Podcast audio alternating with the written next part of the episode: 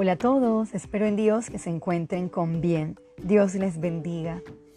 En mi faceta de tía he descubierto que no hay nada que haga más feliz a mi sobrina que la dedicación del tiempo. Ella no me demanda paseos, regalos, premios, sino que haga un alto y le dedique tiempo de calidad. Y mi sobrina me hizo reflexionar y entender que cuando uno ama algo, uno siempre sacará el tiempo. El tema de hoy es una pausa necesaria.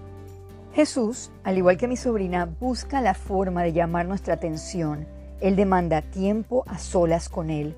Podemos brindarle miles de excusas. No hay tiempo, debo trabajar, atender a mi familia, entre otras. Pero siempre sacamos tiempo para lo que nos interesa. Acompáñeme a el Salmo 46, versículo 10. Estad quietos y conoced que yo soy Dios. Seré exaltado entre las naciones, enaltecido seré en la tierra. El primer consejo que le doy en esta cápsula es estar quietos. El activismo desmedido solo traerá agotamiento. Es hora de detenernos para orar, reflexionar en nuestro día, actitudes, pensamientos. Es hacer una para para pasar tiempo en lectura de la Biblia y meditación. También buscar siempre llevar la Biblia a una aplicación personal.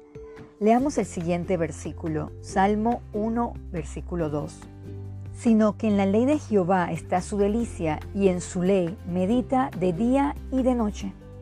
Leí lo siguiente, el punto no es cuánto lees, sino la disciplina de abrir la Biblia y conocer a Dios en su revelación escrita.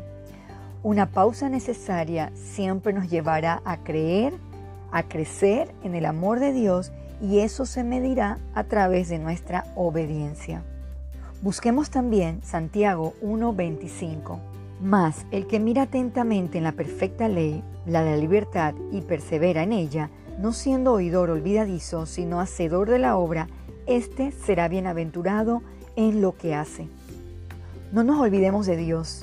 Cristo dejó su ejemplo para que sigamos sus pisadas. Haz un espacio en tu agenda para pasar tiempo a solas con Dios. Para concluir, vayamos a Mateo 6, versículo 6. Mas tú cuando ores, entra en tu aposento y cerra la puerta, ora a tu Padre que está en secreto, y tu Padre que ve en lo secreto te recompensará en público.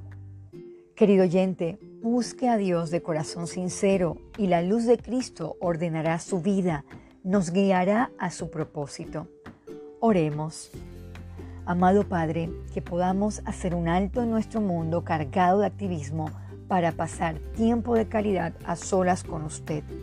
Ponga el deseo de orar y meditar en sus ordenanzas para así alcanzar vidas fructíferas e ir ordenando nuestras acciones y pensamientos.